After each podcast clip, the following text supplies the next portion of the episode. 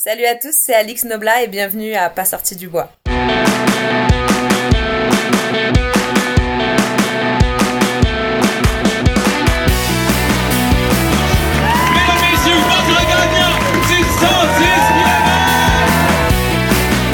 Si tu commences à te sentir bien en courant un ultramarathon, fais-toi-en pas, ça va passer. Grand champion du 125 km! Oh, que j'avais hâte de vous parler du petit nouveau de NAC, les mélanges pour boissons Ultra Énergie, des nouveaux drink mix spécifiquement développés pour les athlètes d'endurance qui viennent en deux saveurs, melon d'eau et lime. Tu pognes ton sachet, tu le mélanges dans 500 ml d'eau et paf! 650 mg d'électrolytes, 8 g de protéines, 1300 mg de BCAA, 55 g de glucides et 250 calories. Puis au-delà des chiffres, maudit que ça goûte bon. Pour l'essayer, ça se passe sur le nacbar.com puis je t'offre 15% de rabais avec le code promo pas sorti du bois P-A-S-S-O-R-T-I-D-U-B-O-I-S. Let's go, allez essayer ça puis je vous souhaite un bon épisode. Ouais, ben, on n'est pas sorti du bois, hein? Bonjour tout le monde, bienvenue à cet épisode numéro 107 de Pas sorti du bois. Aujourd'hui, ben, je suis accompagné d'une fille que j'ai reçue une première fois à l'épisode 85 il y a quelques semaines, même quelques mois rendu là. On devait parler euh, de son, de sa préparation pour son marathon des sables qui était imminent. Là, le marathon des sables est fait. J'ai très hâte de savoir comment ça s'est passé. Il y a d'autres gros projets qui s'en viennent, d'autres gros défis. Alex Nobla, bienvenue à Pas sorti du bois. Bah, merci beaucoup de m'accueillir pour ce deuxième épisode. Ça me fait juste hyper plaisir euh, de faire euh, de faire ça avec toi pour une, une, une seconde fois. Écoute, on s'était promis de se reparler parce que la dernière fois, ça avait été un épisode qui avait été de un hyper populaire chez les gens puis de deux hyper intéressant pour moi parce que on avait jasé ensemble, on avait genre de préparation pour ce, ce, ce MDS, ce marathon des sables qui était une deuxième tentative après une, un, DNF en 2021. Euh, puis t'avais changé complètement ton mindset, t'avais changé ta préparation, puis on sentait que t'étais dans un mood, euh, t'avais extrêmement hâte, mais que t'étais dans un mood différent peut-être de la première fois que tu y avais été. Puis là, bon ben, on s'est pas reparlé depuis, et là, on va pouvoir revenir sur ce marathon des sables-là. Donc, euh, j'ai très hâte de, d'explorer. Est-ce que ça a été aussi bien que ça a eu l'air d'aller? Euh, parce que t'as terminé, premièrement, félicitations. Merci beaucoup. Avant qu'on entre dans le vif du sujet, j'ai l'habitude d'accompagner mes entrevues avec une bière de mon côté. Il est 6 heures le matin à Québec, je te confirme que je n'ai pas de bière. Par contre, j'ai un, un partenaire caféiné pour le café qui est Capic 1. Donc, euh, j'ai, un petit café ici. Donc, euh, je sais pas si toi de ton côté t'as quelque chose. Il est midi à Chamonix, c'est ça? Et ben écoute, non, moi c'est un petit cocktail euh, vitaminé. bon, ben c'est parfait pour les gros entraînements du matin, c'est ça? Exactement, parce que je reviens d'un gros, gros entraînement de fractionné. Donc euh, là... À part ça, je peux rien avaler. bon, ben c'est parfait. Ben cheers à toi. Santé. Ben c'est ça, les gros entraînements de fractionner dans les derniers gros blocs avant l'UTMB, parce que tu vas, tu vas participer à l'OCC, c'est bien ça? C'est bien ça, ouais. Ma première OCC. Bon, ben avant de parler de l'OCC, revenons ce MDF. Comme je le disais, ça avait été une, une expérience, je pense, assez difficile et quand même tout de même positive, cette première euh, tentative-là en 2021. 2022 arrive, tu te représentes euh, dans le désert du Sahara. Comment était ton ton mood à ce moment-là? Comment était ton euh, euh, ta tête avant de te lancer dans cette deuxième tentative là J'étais hyper hyper conquérante, je pense, et puis j'avais fait le point avec moi-même en me disant qu'il fallait vraiment que je mette mon ego de côté. J'y allais pas entourée de très très gros athlètes comme j'avais eu la pression la première fois et euh, j'avais hâte de découvrir euh, les personnalités avec qui j'étais dans la dans cette nouvelle tente. Et puis euh, bah écoute ça a été de surprise en surprise et euh, que de que d'éléments positifs. Bah c'est le fun. Avec qui tu étais dans dans la tente pour cette euh, cette MDS là euh, j'étais avec de très fortes personnalités. J'étais déjà avec accompagnée de euh, deux aventuriers de l'émission Colanta, euh, Claude et Sam, avec qui j'avais fait euh, ma seconde aventure. Et puis j'ai fait une, la grande connaissance de Steven Le Yarrick, qui est un que tu connais sûrement. C'est un garçon qui fait des, des aventures d'ultra endurance en vélo. Ouais. Euh, de sa de sa compagne Perrine euh, Perrine Fage et puis euh, d'une d'une autre créatrice de contenu qui s'appelle Food Track sur les réseaux et euh, après, j'étais aussi pardon accompagnée bah, de la grande Laurence Klein. Donc j'avais un peu la pression mais je la vois plus comme une maman. Donc je me sentais il y avait pas de pression à avoir vis-à-vis d'elle. Et puis euh, d'une amie à moi qui s'appelle Sandrine qui qui revenait elle aussi faire euh, le marathon des sables qui avait fait un DNF sur la même édition que moi. OK. donc euh, c'était assez il y avait des niveaux différents et des des des, des mentalités totalement différentes mais toujours cette même passion de enfin cette même ce, ce, même engouement pour le marathon des sables pour cette nouvelle aventure et puis surtout euh, d'être tous finishers quoi. C'était notre objectif commun. Puis est-ce que c'était le cas pour tout le monde dans l'attente? Le premier euh, tu veux dire d'être euh, finisher? ouais d'être finisher. Ah oui bien évidemment. Ah, bien évidemment. On voulait on voulait on a dit on commence tous ensemble on finit tous ensemble. Il n'y en a pas un qui qui part il n'y en a pas un qui cède. Et euh, non il y a en fait dès lors on s'est tous rencontrés les personnalités se sont connectées, puis il y a eu... Euh, ça a été la fête. On a, j'avais ramené une petite bouteille de champagne pour le premier soir. On a tous partagé un petit peu, un petit fond de champagne dans une petite, euh, dans nos petits verres en plastique et puis, euh, puis c'était parti quoi. Les, liens étaient créés puis on a vécu une aventure formidable. Ben c'est le fun. J'avais reçu aussi euh, juste après le MDS un groupe de Québécois qui avait participé à la course. Puis euh, c'est ça, tu sais, on parle de course, on leur demande, je leur demandais comment ça avait été, puis on, on, on ne me parlait que d'aventures humaines de connexion humaine, du mood qu'il y avait dans la tente, puis de comment ces gens-là, tu sais, moi j'étais assis chez moi devant quatre personnes qui étaient, j'avais l'impression des amis de, depuis euh, des décennies, puis pourtant la plupart s'étaient connus lors du marathon des sables, mais je pense qu'il y a quelque chose de fort dans le fait de participer à une, épreuve d'ultra-endurance, de se pousser à ses limites. Là, en plus, c'est multijour. Fait que ceux qui écoutent, puis qui ont vécu une première course de trail, puis on sait comment on, on file avec la, communauté. Tu sais, tu termines ta première course, puis il y, a cette communauté englobante-là, il y a ces connexions-là qui se créent. Tu parles 20 minutes dans le sentier avec quelqu'un, puis t'es rendu que tu te fais des confidences. Ben, imaginez exposant 7, parce que c'est plusieurs jours consécutifs dans une même tente à vivre collé. Je pense que ça peut être explosif dans le mauvais sens, mais dans la plupart des cas, des histoires que j'entends. Au contraire, c'est hyper positif ce qui se crée comme expérience humaine au MDS. Exact. Je relève ce que tu as dit sur euh, l'ambiance du trail. Il y a ça que j'aime beaucoup dans, la pratique de mon sport, c'est que il n'y a pas de filtre. Tu peux partir sur un run, ne pas connaître la personne, et puis à, au bout de une heure, deux heures, trois heures de sortie, tu connais le nom de ses enfants, l'anniversaire de sa femme. Il y a plein de choses comme ça qui se fait. Et puis là, au marathon des sables, on est un petit peu coupé du monde. Donc on, en fait, on sent vraiment ce feeling et puis ce, besoin aussi de, de, se concentrer sur les, les, les uns et sur les autres. Et puis, euh, je pense vraiment que la composition aussi de, de la tente, ça fait bien euh, un bon 50 voire 60% de, ton, de, de cette course s'il y a une bonne entente, s'il y a un bon un bon mood entre entre chacun que les uns voilà, chacun avec sa personnalité, on n'est pas obligé de tous s'entendre, tu vois, mais s'il y a une bonne énergie, euh, tu peux aller largement être finisher. ben oui, exact. Tu le disais la première fois qu'on s'était parlé, euh, tu t'étais mis un peu de pression avant cette première euh, tentative-là de, de, de, terminer, tu parlais d'un top 10, puis tu t'étais mis beaucoup, beaucoup de pression. Tu étais avec d'autres athlètes qui, dont Mathieu, ton conjoint, qui avait très bien performé aussi, mais d'autres athlètes autour aussi. Puis l'objectif était très performance. Puis quand on s'était parlé, tu étais plus dans une autre optique complètement d'aller chercher cette médaille de finisher-là, mais surtout de, le compléter avec le sourire. Par contre, tantôt, tu nommais qui était dans ta tente, puis on a aussi des gens très compétitifs là-dedans. On parle de Laurence Klein qui a gagné le Marathon des Sables trois fois, Perrine Fage qui est une des, des, des, grandes de l'ultra-trail ou des ultra-distances. Est-ce que tu as réussi quand même à garder euh, cet état d'esprit-là qui était complètement différent de la première fois?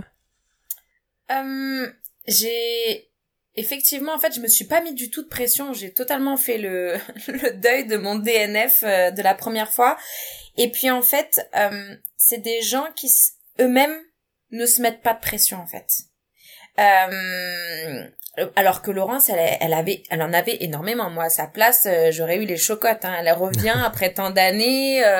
elle, mais non, en fait, elle avait c'est des gens hyper hyper zen et puis avec qui vraiment j'ai pu échanger. Donc il y avait vraiment en fait ils voient ça non pas comme un challenge mais plutôt comme une aventure. Et mhm. dans ma tête tout comme moi bah voilà moi j'étais aussi en mode c'est une aventure. On y va et on prend du plaisir. Et eux sont enfin en tout cas ceux qui étaient dans ma tente étaient comme ça. Euh, Steven Perrine euh, Foutrak et puis euh, puis Laurence. Donc euh, c'est pour moi c'est aucune pression n'a été ressentie que ce soit au départ ou enfin tout au long de mon, de mon marathon, ça a été euh, vraiment euh, full confiance quoi. Mais je pense que dans, dans ce sport-là, puis dans n'importe quel sport, on est bon, l'être humain, pour se mettre de la pression. Parfois ou souvent à des endroits où c'est pas nécessaire ou à un niveau où c'est pas nécessaire. Puis c'est drôle, un des derniers épisodes que j'ai enregistré avant mon, mon, début de ma pause, c'était mon retour sur mon Québec Mega Trail où en 2021 j'avais abandonné pour des raisons euh, physiques, euh, sais, je le regrettais pas du tout, mais ça reste que ça fait mal un, premier abandon parce que tu dis qu'est-ce que j'aurais pu faire différemment et tout ça. Puis avec le temps, ben t'analyses, puis tu y repenses. Puis souvent on repense plus à nos fois où ça a été plus difficile que nos fois où ça a bien été. Hein, euh, nos courses qui vont parfaitement bien, c'est rare qu'on se lance dans une grande analyse pourquoi ça a bien été, mais par contre quand ça va moins bien, là on, on analyse. Puis je m'étais rendu compte qu'au-delà du coup de chaleur, au-delà de ce que j'avais pu vivre, je m'étais mis une pression avec des, des temps de passage, puis je suis pas du tout élite, j'étais pas là pour un podium, mais j'avais en tête un chiffre de dire je vais être sous cette barre-là pour euh, me repousser.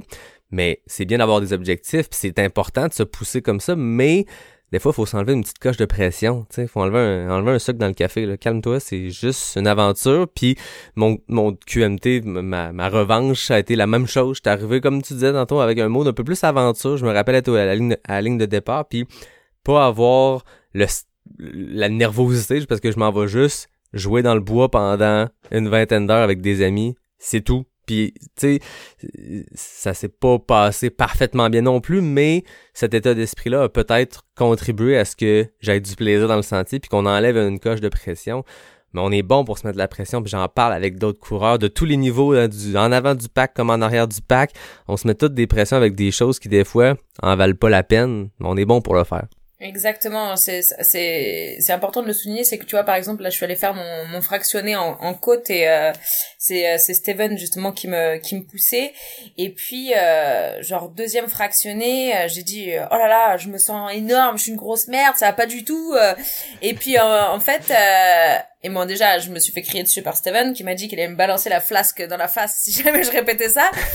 mais euh, il me dit non, mais et puis à la fin de la séance, il me dit qu'est-ce que t'as en tiré? Et le premier truc que j'ai dit en fait en étant posé, c'est que ok en fait j'ai couru en côte sur toutes euh, mes minutes. Et là je en fait là je m'inspire du, positif. Mais c'est vrai que c'est dans l'humain de se dire euh, dès qu'il y a un, pépin de soulever le pépin au lieu de faire l'analyse posée en se disant ok qu'est-ce qui a été aujourd'hui, qu'est-ce qu'on doit améliorer. Non, de suite on met le doigt sur les choses qui vont pas et c'est pas très très bon pour la tête. Mais avec, euh, je pense qu'avec l'expérience, euh, on arrive plus ou moins à avoir ce recul pour analyser euh, nos efforts et nos et nos perfs quoi.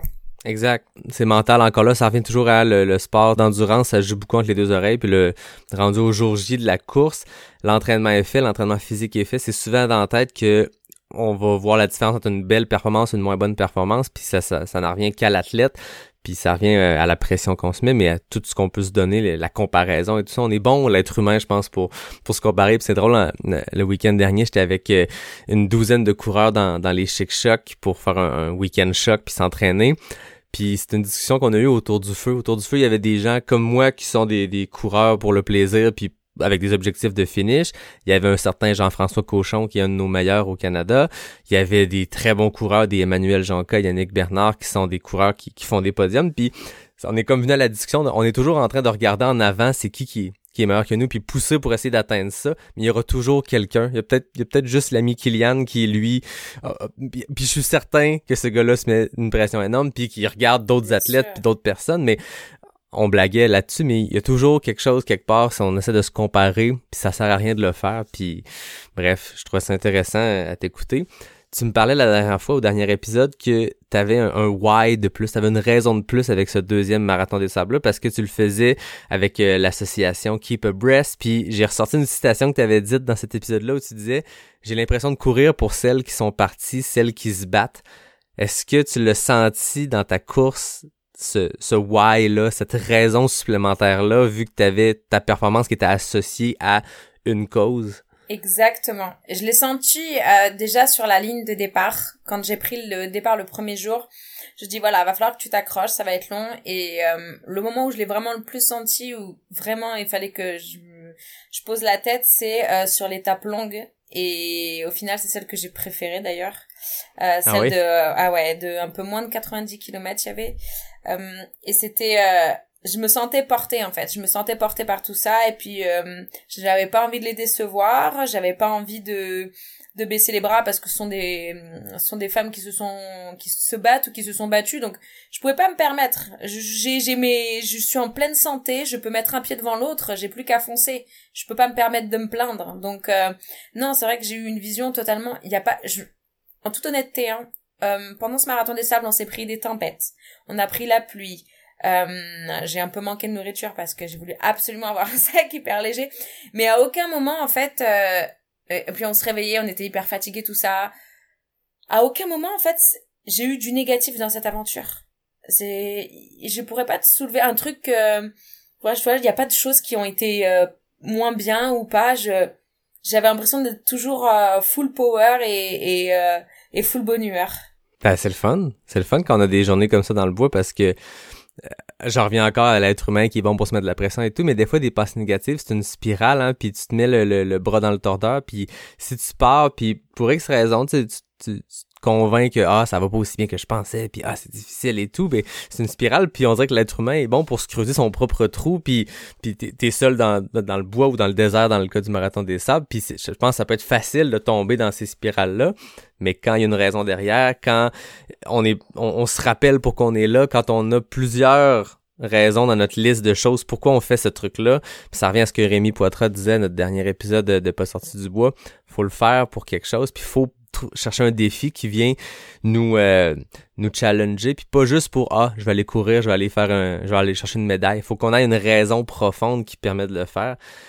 Toi t'avais t'avais ça t'avais cette revanche là euh, Alix la conquérante qui allait revenir au MDF mais t'avais cette association là avec Keeper Breast je suppose que ça l'a tout ça contribué à mais c'est le fun de l'entendre savoir qu'une épreuve multijour comme ça a été positive du début à la fin. Euh, toi, quand tu as terminé cet événement-là, cette course-là, tu devais être plus prête plus que jamais pour peu importe ce qui allait se présenter sur la suite de ton parcours. Hein? Bah, exactement. Et je t'avoue qu'en fait, je suis tellement partie euh, sur la retenue que je me suis dit ah ok en fait c'est déjà fini.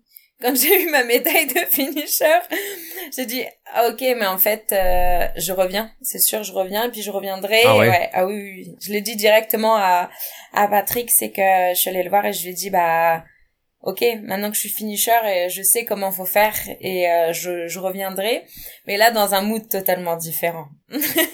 oh, ok. Fait qu'est-ce qu'on est en train de se préparer un chapitre 3 déjà à cet épisode-là? c'est un peu ça, c'est dans un mood totalement différent. Je, je sais ce qu'il me faut dans le sac, je sais ce qu'il me faut dans les jambes, donc euh, je sais comment se gère un marathon des sables. Donc euh, voilà, là c'est sûr que toutes les prochaines éditions que je ferai, je serai finisher, mais j'ai envie de me pousser un petit peu plus pour là, cette fois-ci, atteindre mes limites, mais avec un entraînement beaucoup plus euh, posé autour de cet objectif, tout à fait. Voilà. Ok, ben c'est intéressant. Fait la première fois, ça a été pression, performance, contre-performance, DNF. Deuxième fois, c'est on trouve d'autres raisons d'y aller, la revanche, finish. Là, maintenant que tu as le finish, maintenant que tu as trouvé peut-être les ingrédients qui manquaient la première fois, là, tu es prête pour un, round 3, puis là, on y va euh, à fond la caisse. Un gros challenge, effectivement. pas, à ah, fond la caisse au, point de d'exploser comme du popcorn, bien évidemment, hein, parce que le marathon des sables, c'est plusieurs étapes. Ça, il faut vraiment pas ben, l'oublier. Hein. C'est qu'il y a beaucoup de gens.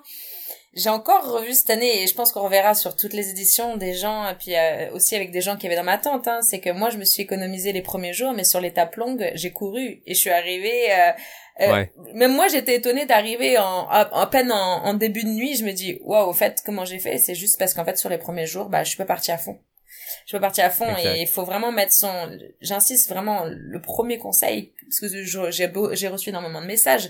Qu'est-ce qu'il faut que je mange? Qu'est-ce qu'il me faut comme chaussures? Tout ça. Déjà le premier conseil c'est mets ton ego de côté pars doucement. Pars doucement. C'est pas parce que c'est plat et euh, que que tu vas pouvoir aller euh, bombarder quoi. Parce que déjà à la fin même s'il y a des gens qui poussent il y a des gens qui se sont blessés suite au marathon des sables aussi, euh, qui ont vu des pathologies euh, sortir. Et puis, euh, puis surtout, euh, voilà, tu, tu risques aussi de, de passer quand tu, tu sur les trois premiers jours, il en reste trois derrière. C'est pour passer trois jours bien et trois jours cata et puis rester sur une mauvaise note. Non, c'est pas forcément ce qui est bon à retenir. C'est dur le marathon des sables, mais je pense que comme tu l'as dit, ça se passe entre les deux oreilles. ouais, puis je pense que c'est une stratégie qui peut s'appliquer à du multijour, mais aussi à un une longue distance, puis peu importe c'est quoi la longue distance, hein, c'est pour vous qui écoutez la longue distance, c'est le demi-marathon, ben partez pas à fond la caisse le premier 10 km. Tu sais, la stratégie du split négatif, bon, c'est une stratégie, je pense, de performance aussi, mais ça reste que moi, j'essaie d'avoir des splits négatifs mentaux que j'appelle dans mes courses, de dire que la deuxième moitié paraît mieux que la première. Après ça, c'est sûr que dans un ultra, moi, moi je fais du long, du 100 km, du 100 000, ben c'est sûr que la deuxième moitié va être un peu plus longue que la première. Si tu réussis à faire un vrai split négatif sur un ultra, je te lève mon chapeau.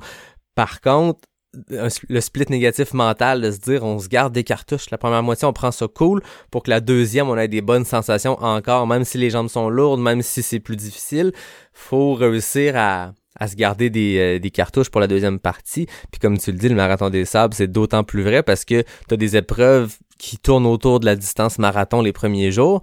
Puis après ça, tu doubles d'une traite la, la longue euh, la longue journée, c'est comme tu le disais, quasiment 90 km.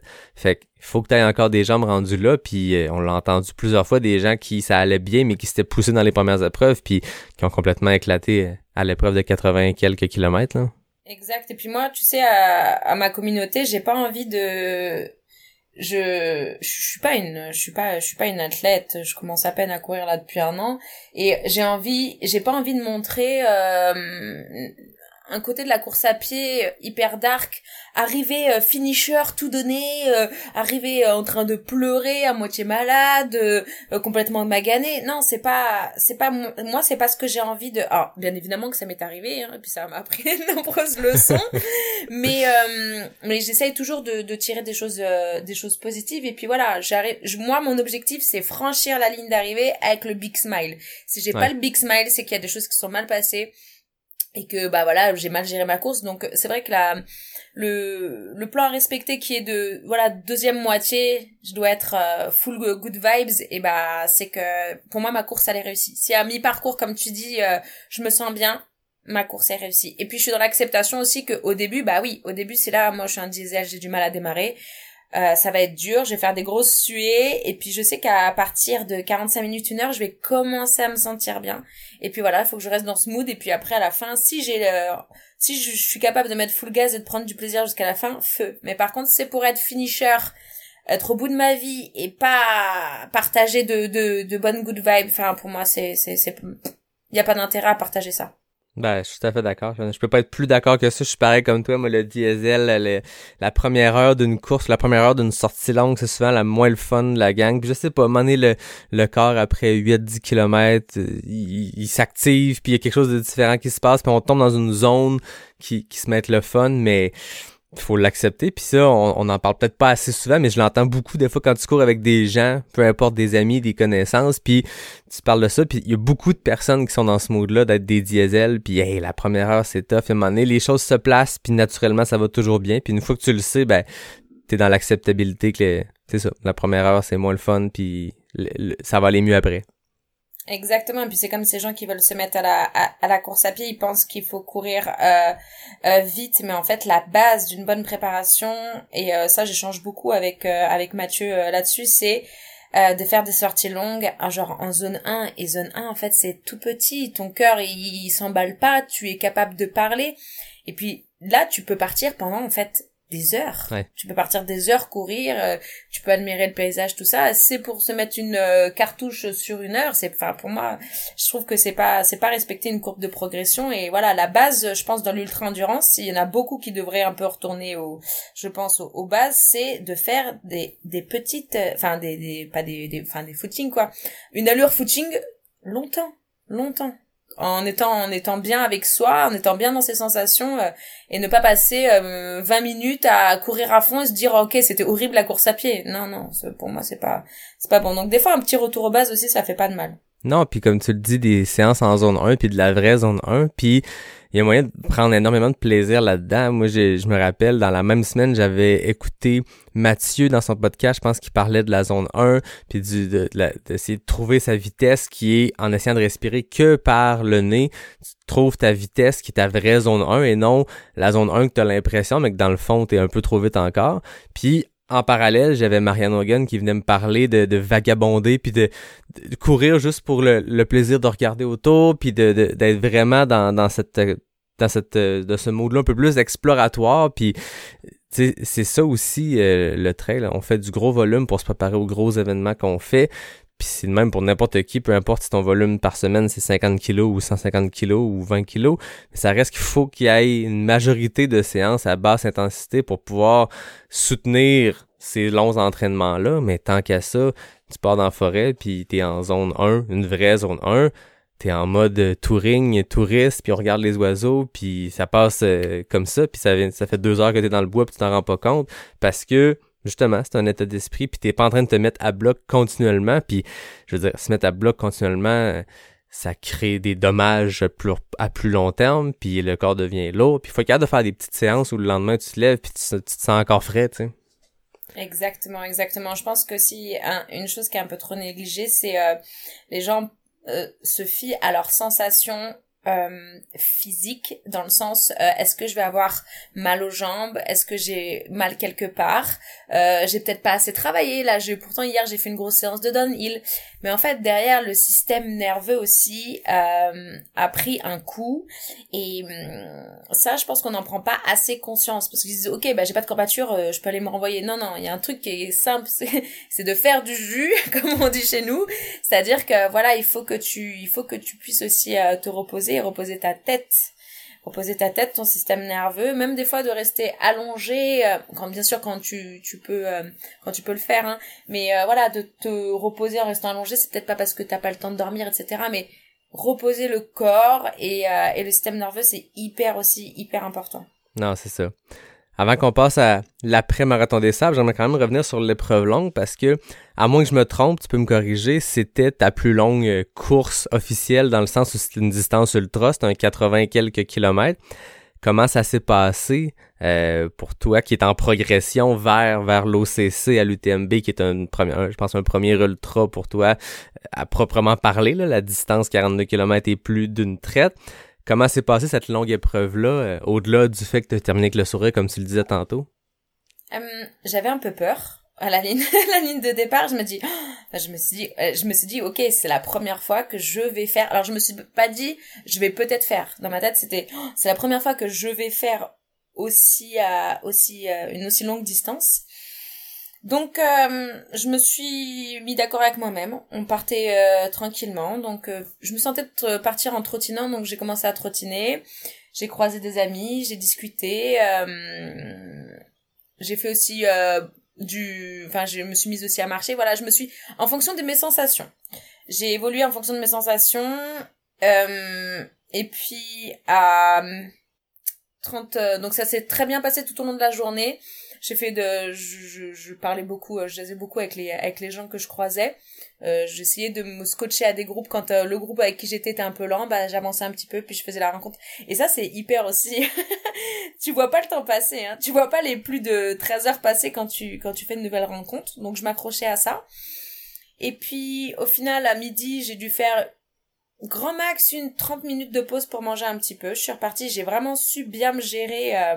Bah, NAC avait euh, été au début euh, de leur développement de l'énergie, euh, mhm. l'Ultra Energy Drink Mix, et en ça, bah, je, je roulais qu'à ça. Mais je me suis quand même fait une petite pause pour manger un petit truc à mi-chemin. Ensuite, la tombée de la enfin il y a eu la tombée de la nuit et puis là en fait euh, déjà derrière moi j'avais laissé euh, Perrine Fage qui avait un petit peu euh, bah, qui avait craqué. Et bon déjà ça m'avait mis un petit coup et puis là en fait devant moi en pleine nuit je vois le dossard de Laurence Klein. Et en fait cette cette nuit là pareil elle avait elle avait craqué elle a fait elle a fait une, une hypothermie. Donc on, on penserait on penserait pas à ça tout de suite quand on traverse le désert puis quand je l'ai vue, j'ai eu les larmes aux yeux et elle m'a dit euh, fonce ma petite Alix fonce. Et il restait peut-être 35 euh, ou 40 kilomètres à l'arrivée. Et puis là d'un coup je je m'étais gardé mes écouteurs euh, avec un peu de musique. Vraiment si j'avais eu un gros coup de mou sur sur ce marathon des sables. Puis là j'ai mis les écouteurs et puis j'ai couru non-stop sur 40 bornes. Et je suis arrivée et je dis waouh tu l'as fait. Et en fait j'avais une énergie.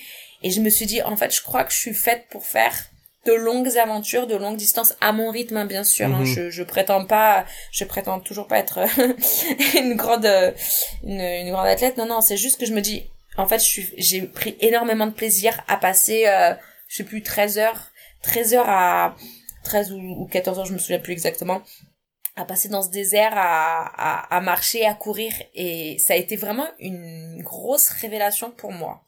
De faire euh, un effort aussi long, ça a été énormément révélateur sur ce que je pouvais faire, sur ma capacité à, à m'adapter, à rebondir. Et euh, c'était euh, quand j'ai passé cette ligne d'arrivée, j'avais l'impression d'avoir gagné genre l'UTMB.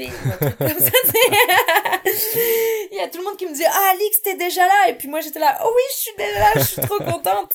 Et euh, voilà, je j'y croyais pas par contre au moment où je me suis allongée. Mon dieu, c'est le pire moment.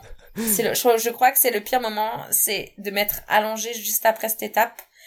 Euh j'avais des douleurs dans mon corps. mais je me disais, c'est pas grave, tu l'as fait, tu l'as fait. Maintenant, une fois que t'as passé l'étape longue au marathon des sables, le 42 km le lendemain, le dernier marathon qui te reste, c'est rien du tout. Les, euh, l'étape longue au marathon des sables, c'est vraiment une étape décisive. Et puis moi, je l'avais, euh, je l'avais, je l'avais faite et pour moi, le contrat était rempli euh, de mois à mois et que du bonheur, quoi, que du bonheur. Wow. Ben, c'est le fun de découvrir aussi, euh, d'en apprendre sur toi aussi, puis de voir que peut-être t'es plus faite ou peut-être que as plus de, tu prends plus de plaisir dans ces longs efforts-là, parce que je veux pas, peu importe à quelle vitesse on va, des distances un peu plus courtes, puis je me, je demande gros guillemets parce qu'on parle quand même parfois de des 30, des 40 kilos. Il y a une vitesse qui va avec ça parce que tu te dis tant qu'à être là pour quelques heures, je vais y aller à fond la caisse versus quand tu es sur du très long comme ça, ben tu pars puis ça revient un peu à ce qu'on disait tantôt de vagabonder puis de la zone 1, ça demeure que même si on est en course, on peut pas être à bloc pendant 13 heures de temps, 20 heures de temps, peu importe c'est quoi les, les, les temps que vous faites ça change complètement le mood parce que tu es en compétition, tu t'en vas vers une finish line, mais t'es à un pace, t'es à une vitesse qui doit être relativement basse pour réussir à durer toute la durée, justement. Mais quand on découvre ça, il y a des gens qui sont faits pour la courte distance, pour la vitesse, pour euh, se mettre à bloc. Moi, personnellement, j'ai pas nécessairement tant de plaisir que ça, à ce que ça goûte le sang dans ma bouche pendant des heures. Tu sais, un, intervalle court fractionné, peu importe, j'adore ça, mais, mais tu sais, de maintenir un pace élevé longtemps, il y en a qui trippent à le faire. Il y a beaucoup de gens qui, qui ont du plaisir à le faire, puis c'est parfait. Moi, j'aime plus peut-être partir avec mes petits trucs, mon petit sac à dos, mes petits bâtons, puis rouler longtemps, puis c'est là-dedans qu'on prend du plaisir. Puis j'aime t'entendre à ta première vraiment, ta première euh, expérience de long ultra, une, épreuve de 80 quelques kilomètres, d'avoir trouvé ce plaisir-là là-dedans. Puis bon, c'est sûr quand on arrête après, les jambes euh, nous rappellent que c'était quand même un effort soutenu, mais c'est le fun d'avoir ces sensations-là, puis de sentir que, hey, je suis faite pour ce, ce type de distance-là ou ce type d'effort long-là. Exactement. Puis aujourd'hui, euh, pour tout dire, c'est que je prends plus du tout de plaisir à prendre un dossard en dessous de 40 et quelques kilomètres. Ouais. En dessous, en dessous d'un marathon, je, je prends oh, mais aucun plaisir, quoi. Il faut que j'ai un minima de, entre, un minima de 6 heures d'effort pour me sentir bien. Je, enfin, je, c'est comme ça. C'est donc là, bien évidemment, je respecte une courbe de progression, mais euh, demain, tu me dis, bah, il était question à l'UTHC euh, d'ailleurs, euh, auquel je, je serai présente, de soit faire le 65 ou le 80. J'ai quand même choisi la raison en, en, faisant le 65 parce que c'est à une semaine de, de l'OCC. Oui. Mais si je m'écoute, je m'envoie sur le 80. Je suis sûre d'être finisher et de le finir avec le plaisir parce que je, je sais que mon corps est, est capable d'encaisser ça maintenant parce que j'ai le volume d'entraînement adapté. Alors oui, peut-être que j'irai pas très très vite, mais c'est, je suis sûre de prendre du plaisir euh, au-delà de, de, de 40 km. En dessous, ça va beaucoup trop vite pour moi. Et puis, effectivement, euh, je, je, n'aime pas ça. J'aime pas aller à fond. Euh, à part en downhill. mais euh, mais je n'aime pas je, n'aime pas ça et puis j'ai aucun souci à le dire quoi. ouais, puis tu sais la course en sentier, c'est un spectre extrêmement large, j'ai l'impression qu'il y a des sous-sports à l'intérieur de ce sport-là parce que euh, il y a des kilomètres verticaux puis il y a des épreuves de 200 000 puis de 888 km puis ça, ça finit pas puis c'est un spectre extrêmement large puis quand on se met à la course en sentier puis qu'on a la piqûre, ben après ça, on découvre qu'est-ce qu'on aime là-dedans. Puis il y a des gens qui sont bons dans, tout ça. Tu sais, je sais que euh, il y, a des athlètes, ben, dont Mathieu, qui, euh, qui prennent plaisir à faire des, des distances courtes extrêmement intenses, puis qui sont très bons dans le 100 000 aussi. Mais tu parles à des gens dans la course en sentier, puis tout le monde finit par trouver un peu son, son créneau. Il y en a qui aiment justement cet effort-là soutenu, des montées abruptes, à, à, bloc, avec le goût du sang dans la bouche. Puis il y en a d'autres qui, euh, qui finissent leur premier 100 000, puis qui se disent « Hey, sais-tu, j'aimerais ça faire encore plus long, puis je vais aller faire du 200 000, puis c'est des sports, à mon sens à moi, tu regardes le type d'effort, tu regardes le type d'entraînement, c'est des trucs complètement différents qui sont toutes sous le parapluie de la course en sentier, mais quand on, quand on a la piqûre de courir dans le bois, courir dans les montagnes, ben on peut explorer différentes euh, approches puis trouver ce qui nous ce qui nous plaît. Puis je trouve ça le fun qu'on parle beaucoup de en, en, course en sentier, qu'on parle de plus en plus de trouver son propre ultra à soi. Parce qu'il y a des gens qui, des, fois j'ai l'impression qu'il y a comme une fascination pour les distances extrêmement longues. Puis encore là, là on est là à parler toi et moi, puis je, sens que tu as ce goût-là de ces longues distances-là. Moi je suis là-dedans aussi, mais c'est pas une fin en soi, puis ça se peut que c'est pas fait pour vous du tout. Puis c'est bien correct aussi parce que c'est vrai que c'est le fun aussi quand, quand tu pars pour un effort de quelques heures puis que tu peux retourner dîner à la maison euh, versus euh, des fois des ultras qui prennent plusieurs jours puis tu te dis ben c'est un impact énorme de faire des longs entraînements sur la vie, c'est un impact énorme de partir faire ta course puis que ça te prenne 20 heures, 30 heures, 40 heures, mais chacun trouve son truc puis c'est correct. Puis la, distance puis l'ultra distance c'est pas une fin en soi ça devrait pas être l'objectif de tout le monde non plus là. Non, je pense que bah tu vois, on est tous on est tous différents, les personnalités sont différentes, les les les, euh, les corps sont différents. Et puis euh, je pense que si euh, alors par contre je déconseille vraiment à ceux qui veulent se mettre à la course à pied de prendre vraiment un dossard pour faire un 100 000 du jour au lendemain. Non non il faut qu'il y ait quand même un volume d'entraînement pour éviter de se blesser puis une courbe de progression qui soit qui soit correcte quoi. Et puis surtout respecter. Mais mais si demain vous avez envie de vous challenger et puis vous avez la, la préparation nécessaire feu feu. Et puis si c'est pour arriver avec le smile en disant ok je l'ai fait et puis euh, ne pas être dégoûté de la course à pied parce qu'il y a le problème il y a ça aussi c'est il y a beaucoup de gens qui veulent s'y mettre mais qui en font trop d'un coup. Mm. soit ils pètent soit soit ils sont dégoûtés et non c'est pas c'est pas ça. Non non il faut avoir le goût de le goût de l'aventure trouver sa propre distance. Et puis euh, si euh, j'arrive à inspirer des gens à, à se lancer et à se faire même des petites aventures. Ça peut être une petite aventure euh, d'une journée. Je veux dire, la course en sentier, euh, en sentier pardon, euh, tu l'as dit, c'est que ça ouvre tellement de portes sur tellement de distances. Et puis, non, il y a, y, a, y a énormément de choses à, à faire et à découvrir. mais voilà, faut que ça se... Enfin, faut être en, en osmose avec soi là-dessus, quoi, sans se comparer aux autres toujours. Exact. Puis là, on ne, on ne parle que de, de, de distance et de course organisée, mais de l'autre côté, il y a un autre spectre complet qui sont les aventures en solo, les, entraînements. C'est correct aussi de le faire que pour s'entraîner aussi. Puis il faut juste avoir un, un, objectif de course au bout de la ligne, mais bref, un spectre très, très large ton après MDS, comment ça s'est passé? Côté récup, côté euh, entraînement pour ce qui s'en vient Est-ce que tu été, est-ce que tu l'as ressenti longtemps cet effort-là sur ton corps, sur ta, sur ta tête dans ta, dans tes entraînements qui ont suivi? Nerveusement, ouais, hormonalement, ça a été un petit peu compliqué. Mais déjà, euh, j'ai des troubles hormonaux depuis ma seconde aventure à Colanta. Mmh. J'ai dû faire des examens de santé parce que je me suis dit, ok, est-ce que j'ai un problème au niveau de la thyroïde, quelque chose? Et puis s'il y a bien quelque chose qui me fait peur, c'est, euh, tu sais, ces gros troubles hormonaux, euh, comment ça s'appelle, le REDES. C'est vraiment mhm. des, des, des, troubles qui sont assez, euh, bah, qui sont souvent euh, irrémédiables, quoi. Tu sais, quand tu quand tu chopes ça, enfin, quand tu, tu, tu pousses ton corps trop loin, que tu manges pas assez, que tu lui donnes pas assez, bah après, t'as des problèmes, euh, des troubles de la thyroïde qui peuvent être, euh, voilà, sans retour, quoi, et puis euh, le porter toute ta vie. Et c'est vraiment un truc qui me fait peur quand on parle de course à pied et de la femme en course à pied. Donc j'ai fait tous les examens et puis au final, non, les, les fluctuations de poids que j'ai eu, les troubles hormonaux, en fait, c'était juste dû à, à mes deux aventures de Colanta en deux ans, mes deux pertes de poids. En fait, ouais, j'ai perdu deux fois 13 kilos en même pas 30 jours, donc ça a été assez brutal il y a eu une phase énorme, hein. ouais ouais c'est c'est vraiment énorme ce qu'on ce qu'on fait à, nos corps ce que nos corps sont capables de faire aussi.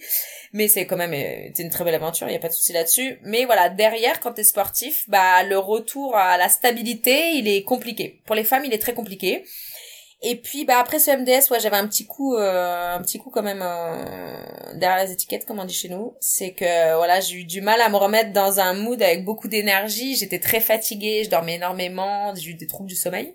Et puis en fait, ça s'est stabilisé. Je me suis fait confiance. Euh, j'ai tout misé sur énormément de sommeil et puis une très bonne alimentation euh, varié au possible. Et puis en fait, il y a eu un équilibre qui s'est fait. Puis j'ai retrouvé un petit peu euh, un mood à m'entraîner, mais je me suis pas réentraînée vraiment de suite, de suite. Hein. J'ai attendu, euh, j'ai attendu un petit peu. Et puis, euh, puis voilà, j'avais, j'avais un coach qui m'a, qui m'a accompagné lors de mon retour au, au MDS pour pour me guider un petit peu en course à pied sur cet objectif de l'OCC 2022. Bah c'est ça, c'est souvent c'est ce qui arrive, c'est que c'est euh, nerveusement, c'est mentalement, c'est euh, la fatigue qui, qui prend plus de temps. Puis c'est le fun, moi, tu sais, avec le avec le balado, j'ai beaucoup de gens qui m'écrivent, puis tu sais, je réponds à des questions, puis des gens qui s'y mettent pour la première fois, puis puis moi ce que je répète toujours, c'est que tu sais, trois quatre jours après une course, tu peux être revenu complètement ou d'un long effort, là, peu importe c'est quoi, mais trois quatre jours après, tu ressens plus tes quads qui brûlent, tu ressens plus les jambes qui sont fatiguées. Ça veut pas dire que tu es prêt à repartir à fond la caisse. Puis ça, c'est quelque chose qui, des fois, les gens qui vont au feeling, moi, pendant 12 ans, je me suis entraîné sans aucun coach, puis j'étais du genre à trois quatre jours après la course, m'y remettre à fond, puis cool, on reprend le volume, on reprend les entraînements, on reprend les fractionnés. Puis c'est pas bien parce que c'est pas parce que tu le sens plus physiquement que t'es prêt. Puis moi, je, le sais, après les premières fois que j'ai fait des plus longues distances, je me rappelle mon 125 à Ricana en 2020. Trois, quatre jours après, plus aucune douleur, tu, te, remets à la course, tu repars, puis tu t'en vas faire un, 10 kilos de route euh, ben easy, puis après 5 kilos, tu te sens au kilomètre 40 de, ton, de ta course. sais la fatigue revient d'autant plus vite. Puis c'est là qu'il y a aussi des risques de blessures qui peuvent arriver, des risques de, de, de, marquage à long terme un peu plus qui va être difficile à, récupérer. Donc, j'aime t'entendre là-dessus aussi de dire qu'il n'y a pas que la récupération physique de Ah, j'ai plus mal au quad, parfait, je suis prêt à repartir. Non, ton système nerveux, la fatigue va revenir plus vite. Il y a plein d'autres choses qui prennent beaucoup plus de temps puis sont souvent moins évidentes à remarquer parce que dès que les quads, tu sais, le, lendemain de course, un surlendemain de course, quand tu descends les marches, tu as l'impression d'avoir 150 ans, c'est sûr que physiquement, tu le remarques, tu le sens quand tu te lèves de ton lit puis que tu as les, les, les, jambes qui veulent euh, euh, mourir. Par contre, quand cette première couche de douleur-là est passée, ah, soudainement, je suis correct, je peux repartir, mais non. Reprends, reprenons progressivement. Puis j'aime comment tu l'as, tu l'as amené. Tu sais que ça peut prendre plusieurs semaines, puis c'est correct. Oui, tout à fait. Et puis euh, il faut être assez réceptif à, hum, à ses humeurs à, à, à des choses qui, par exemple, euh, j'avais énormément de fringales. Énormément mhm. de fringales c'est des voilà j'avais envie de de manger tout le temps etc j'étais assez irritable. Mais en fait tout ça il faut être euh, bah il faut être déjà dans la communication avec ses proches. Il faut s'il y a quelqu'un qui dit ok t'es de mauvaise humeur euh, ok il faut pas de suite le mal le prendre tu dis ok c'est peut-être parce que je suis un petit peu fatiguée et tout. Et euh, mais en fait je manquais énormément de sommeil. Et quand j'ai commencé à mieux dormir avec un sommeil bah, de, de meilleure qualité. Ça s'est stabilisé à, à ce niveau-là, puis mon corps a pu vraiment se régénérer, mais il faut être attentif vraiment à tout. Et puis euh, revenir aux bases. Sommeil alimentation hydratation. Euh, c'est euh, c'est un combat c'est un combat sans cesse. Et encore aujourd'hui là tu vois je j'essaye d'en apprendre au maximum sur moi. Je sais que sur une session de au minimum une heure, voilà, une à deux heures de course à pied, euh, je peux perdre jusqu'à trois litres d'eau. Donc pour moi c'est énorme. Je fais voilà, je fais de la rétention d'eau et puis sur la première heure je vais trop transpirer. Si derrière je me remets pas la quantité d'eau, bah je vais être fatiguée, genre mal à la tête. Et au lieu d'aller prendre un, euh, des piles là, un cachet, paracétamol, etc., je vais me dire ok, aujourd'hui j'ai fait ça, va peut-être falloir que je m'hydrate mieux. Il faut être vraiment au réceptif aux signaux que nous envoie le corps. Au niveau des fringales au niveau de la fatigue au niveau de l'humeur c'est euh, là-dessus ça ça parle beaucoup. Donc il faut être euh, je mets vraiment l'accent là-dessus. Euh, si les gens peuvent être un peu plus à l'écoute d'eux-mêmes en dehors des douleurs physiques il y a beaucoup de choses qui peuvent être améliorées. Mmh, non t'as tout à fait raison. C'est autant pendant l'effort qu'après l'effort, mais même surtout après l'effort. C'est peut-être là qu'on néglige un peu plus. A des gens qui vont être euh, extrêmement euh, disciplinés sur leur hydratation puis leur euh, leur consommation de, de, glucides, de calories pendant l'effort, puis puis après ça, la course, tu sais, la, la, course est finie, mais l'entraînement est fini, peu importe, puis ça se poursuit. C'est pas dans le premier 30 minutes seulement qu'il faut manger, c'est si deux heures après ta course, t'as une fringale, mange tout de suite. C'est ton corps qui t'envoie un signal de long temps carence. Là. On a fait un long, une longue sortie, un long entraînement, ça a été intense. On est en déficit calorique. Let's go, mange quelque chose. Exact. On m'envoie beaucoup de messages pour me demander ce que je mange ou ce qu'il faut manger pendant la course. Mais déjà, quand je leur demande qu'est-ce que tu manges, est-ce que tu manges bien au quotidien, euh, combien de litres, euh, combien d'eau est-ce, enfin, déjà, je dis pas combien parce que c'est différent euh, pour, pour chacun, mais est-ce que tu bois suffisamment d'eau euh, Est-ce que tu surveilles un truc basique? Est-ce que tu surveilles tes urines?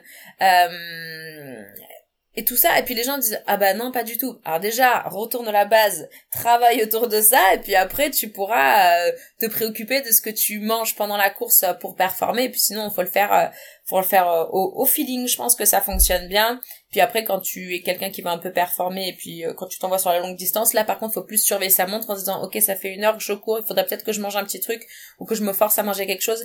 Mais déjà la base sur euh, bon sommeil et une bonne alimentation dans son quotidien euh, après sur les sur les distances euh, ça le fera naturellement Ouais, exact. Puis j'encourage les gens qui ont pas qui l'ont pas encore fait d'aller écouter les deux épisodes que j'ai fait avec la nutritionniste euh, Isabelle Morin qui est affiliée à la clinique du coureur, qui est à son compte, qui est, qui est connue dans le, le monde de, de, la course d'endurance, dans les sports d'endurance, dans la course. On parlait de, de, plein de choses, mais on a parlé beaucoup de l'après-course aussi, la fenêtre de, de 30 à 60 minutes après l'effort où c'est là qu'il faut consommer quelque chose. Tu sais, finis pas ta course, puis va-t'en travailler, puis bois un, un espresso. Tu sais, c'est le temps de manger quelque chose de solide, de, de, de, de, calorique avec des protéines et tout dans les premières minutes, les premiers 30 minutes après un effort, parce que c'est là que ça peut être déterminant pour la récupération. Puis c'est pas juste vrai quand tu es sur une étape euh, multijour d'un événement de course, c'est vrai aussi au quotidien.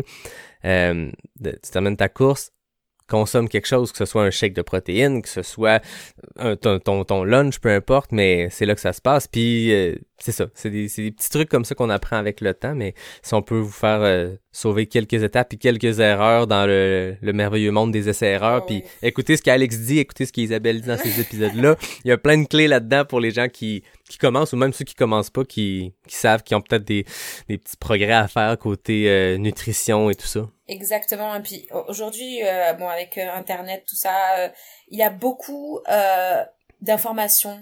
Il y a beaucoup Mm. de alors si je cours à jeun, je vais me perdre du poids plus vite et c'est mieux pour moi. Oui, mais en fait, ce que tu sais pas, c'est que si tu cours trop souvent à jeun, tu peux aussi faire démarrer des inflammations, tout ça. Enfin, il y a moi je dis tout le temps, si vous cherchez des informations à ce niveau-là, vérifiez qu'il y a eu des études, des études scientifiques qui l'ont prouvé et que, et que voilà, ça sort pas de nulle part parce qu'aujourd'hui, voilà, sur les réseaux sociaux, euh, on voit des gens hyper fit vendre, euh, voilà, des produits, vendre des méthodes, etc. Il y a rien d'autre que la science. Enfin, enfin pour, Ouais. pour moi, la science et puis la connaissance de soi. La connaissance de soi. Moi, il y a des choses qui sur moi, euh, enfin, ça marche super bien. Sur les autres, ça va pas fonctionner. Puis il y a des, euh, il y a quelqu'un qui va me dire, ouais, bah moi, je sais pas, j'adore un truc simple, mais ouais, j'adore manger les, hari- les, les haricots verts, j'adore ça, c'est super bon pour la diète et tout. Moi, tu me fais pas manger haricots verts, non pas parce que j'aime ça, mais parce que je ne digère pas ça. C'est hyper inflammatoire pour moi. Et j'ai appris à, parce que je mange hyper varié et que je sais ce qui va me donner euh, mal au ventre ou pas, certains produits laitiers ou pas, je me connais et je me connais de plus en plus parce que je me suis intéressée à ce que j'ai à l'intérieur, à ce qui fonctionne pour moi. Donc, connaissez-vous vous-même et puis référez-vous à la science sans faire trop confiance euh, à tout ce qui se dit à droite, à gauche. Et c'est vrai que hum, les entrevues que tu as eues avec Isabelle, j'ai vraiment adoré euh, pour ma part et puis euh, j'aime beaucoup cette femme. Ouais, super intéressante, super bonne vulgarisatrice aussi. Mais comme tu le dis, c'est de se connaître. Puis il y a pas de recette magique, puis il y a pas de recette unique aussi. Fait que c'est pas parce que ton athlète préféré que tu suis sur Instagram, il, il mange de telle façon, il mange tel type de diète. C'est pas parce que Scott Jurek est vegan que tout le monde devrait être vegan. C'est pas parce que tel autre coureur ne consomme que de la viande que tu dois consommer ça. C'est pas parce que tel coureur consomme euh, des produits NAC que toi ça va faire du NAC. Hein. Je, je, je, suis bien content d'être ambassadeur, puis je suis bien fier qu'il soit un partenaire, euh, un des partenaires du podcast. Mais après ça, moi, ça fonctionne pour moi, donc j'en parle de mon expérience. Ce que je suis en train de dire, c'est pas, ben, si tu veux courir, faut que tu consommes absolument les gaufres. Ça se peut qu'ils passent pas, puis moi, je jase avec des gens, puis les différents types de produits de différentes entreprises ou de différents types d'aliments, c'est propre à chacun, donc faites Mm. des tests. C'est, c'est, c'est un beau petit laboratoire, la course en sentier, puis les efforts euh, d'endurance, ça devient différent aussi. C'est plus juste un petit euh, 30 minutes de course ici et là où t'as pas à consommer pendant. Quand tu te mets à faire des efforts un peu plus longs, la nutrition, l'hydratation entrent en ligne de, de jeu. Puis c'est un petit laboratoire. Faut tester des choses. Faut, en, en- faut. euh, moi, je raconte, j'ai raconté, je pense plusieurs fois au podcast l'hiver où j'ai décidé que, hey, j'ai de la misère pendant mes courses à manger pendant l'effort, puis à continuer de courir en digérant. Ben pendant un hiver de temps, je partais tous les matins avec mon déjeuner dans mes mains, puis je courais en mangeant ma banane, en courant à pace un peu plus. Tu sais, je diminue un peu le pace parce qu'il faut se donner une chance. Tu fais pas ça dans ton intervalle intense à 3,50 du kilo. Par contre, le corps s'adapte et le corps apprend, tu sais. Exactement comme tu as dit, c'est que bah, l'estomac c'est un, ça, ça reste un, un muscle hein, comme un autre et puis euh, c'est sûr que si tu t'entraînes toujours à jeun, le jour où tu vas partir avec le petit déj dans le dans le ventre et que tu vas aller faire ta séance habituelle, bah là il va se passer des choses. Donc euh, surtout que c'est secoué là-dedans quand euh, quand on part sur de la course à pied, on a quand même un, un, sport d'impact hein. et puis et puis voilà non c'est c'est comme tout, il, il faut il faut s'entraîner et puis euh, non, puis tout simplement, voilà, c'est, c'est, quelque chose qu'il faut, comme dans son plan d'entraînement, tu rajoutes euh, telle ou telle séance, et ben là tu vas te dire, ok, je mange, je mange ça, je mange ça, et puis, euh, puis voilà. Mais surtout pas de recette miracle, évidemment. Exactement. Donc, Marathon des Sables se termine, récupération, quelques semaines du moment où tous les voyants étaient ouverts, que tous les indicateurs étaient OK, on est prêt à reprendre, euh, comment s'est passée cette transition-là vers l'entraînement pour l'OCC? Euh, qui est cette course de 55 km, 3500 mètres des plus de l'UTMB que tu fais dans, ben, on, va être là dans trois semaines, euh, c'est tout près l'UTMB. Euh, comment s'est passée cette progression-là vers un objectif complètement différent? Hein? On n'est plus dans le sable, on n'est plus dans les plaines désertiques du Sahara, dans les montagnes alpines, le dénivelé positif-négatif bien intense? Ah bah écoute, en fait, ça s'est fait de manière très progressive. J'étais accompagnée par Sébastien Cornette. On a fait une montée de volume en course à pied et puis euh, du renforcement musculaire parce que moi je suis quelqu'un qui court avec euh, j'ai pas une foulée euh, j'aime bien dire ça mais j'aime pas une foulée très instagrammable. C'est-à-dire que je suis quelqu'un qui court je suis hyper valgus quoi donc c'est pas très joli mais jusqu'à maintenant j'ai jamais eu de blessure et on m'a dit bah force pas trop ton corps non plus à courir trop différemment de manière brutale. Donc ça se corrige petit à petit je suis patiente avec ça et puis moi là-dessus je suis bien avec ça et puis euh, voilà, petit à petit, euh, on a rajouté des volumes d'entraînement et puis j'ai eu l'occasion euh, de m'entraîner en altitude et ça, ça a fait vraiment la différence. J'ai commencé par m'entraîner dans les Alpes en France. Et puis bah là, quand j'ai vu que je respirais très très mal, je me suis dit oh là, ça va être sympa ça. Et puis en fait, c'est venu progressivement. Et puis là, ça fait deux trois mois que je suis en montagne et je prends un plaisir fou euh, à être dehors. Je ne vois pas les journées passer. C'est euh, et en fait mon mon volume d'entraînement je me je on a on a fait euh, chemin d'hiver avec Seb parce que euh, j'avais besoin en fait de me de continuer seul c'était un besoin il m'a beaucoup apporté on a beaucoup et on échange encore beaucoup aujourd'hui je le remercie. Mais voilà j'avais besoin d'évoluer seul vers mon objectif. Et puis euh, j'y vais à la sensation et puis là je fais des sorties. Je je compte pas tu sais je regarde pas ma montre. Et en fait euh, je regarde ma à la fin de la journée je me dis ok en fait je suis partie 5 heures j'ai fait 2000 de D+, donc c'est euh, donc c'est bien que tu vois donc je fais vraiment à la sensation. Et puis la montagne c'est un appel. C'est un appel à être dehors toute la journée. On a des conditions qui sont top ici. Donc euh, pour moi tous les voyants sont ouverts pour cette OCC est-ce qu'il y a des choses qui te rendent nerveuse à l'approche de cette de cette épreuve-là, des choses sur lesquelles tu te dis ah ben ça c'est peut-être euh, là où ça va être difficile? Est-ce que tu as des appréhensions? Euh, J'ai eu, euh, en fait, j'ai un statut, tu sais, un petit peu un petit peu atypique dans le sens où donc moi je suis issue de on va dire de la de la télé, j'ai été médiatisée et puis je me suis mis à la course à pied. Bah on avait parlé suite au décès de ma petite sœur. Et puis bah il y a beaucoup de, de partenaires qui m'accompagnent. Euh, et euh, je fais partie officiellement de la de la team inspiration de de Salomon et en fait, dès lors que j'ai signé euh, chez Salomon, en fait, euh, bah il y a, tu sais, il y a toujours ce pourcentage minime de gens qui sont un peu jaloux, bah qui te mettent indirectement la pression. Et euh, je me suis mhm. dit ok. Et là, en fait, j'ai commencé à me monter la tête en me disant, je peux pas me présenter à l'OCC parce qu'il y a, y a, des gens aussi qui pensaient que j'avais pas fait la loterie à l'OCC, que j'avais eu ma place sous prétexte que j'étais un créateur de contenu, etc. Donc euh, non, les points, je les ai gagnés comme tout le monde. J'ai payé ma place comme tout le monde. Et puis euh, voilà, je me présenterai sur la ligne de départ euh, dans le SAS 2 comme Monsieur n'aime tout le monde. Et puis puis non, je me mettais un peu de, de pression vis-à-vis de ces gens-là. Et puis en discutant, en partageant un peu mes doutes autour de moi, je suis pas attendue. C'est quelque chose que je fais pour moi et que je ferai pour moi et et puis voilà je vais être il va y avoir mes proches donc euh, ça va être au final une partie de plaisir mais je t'avoue que j'ai eu euh, énormément de doutes euh, du moment où je suis rentrée chez Salomon et puis que je sentais que j'étais un peu plus regardée parce que tu sais je vais dans des événements maintenant où autour de moi en fait il y a que des gros athlètes.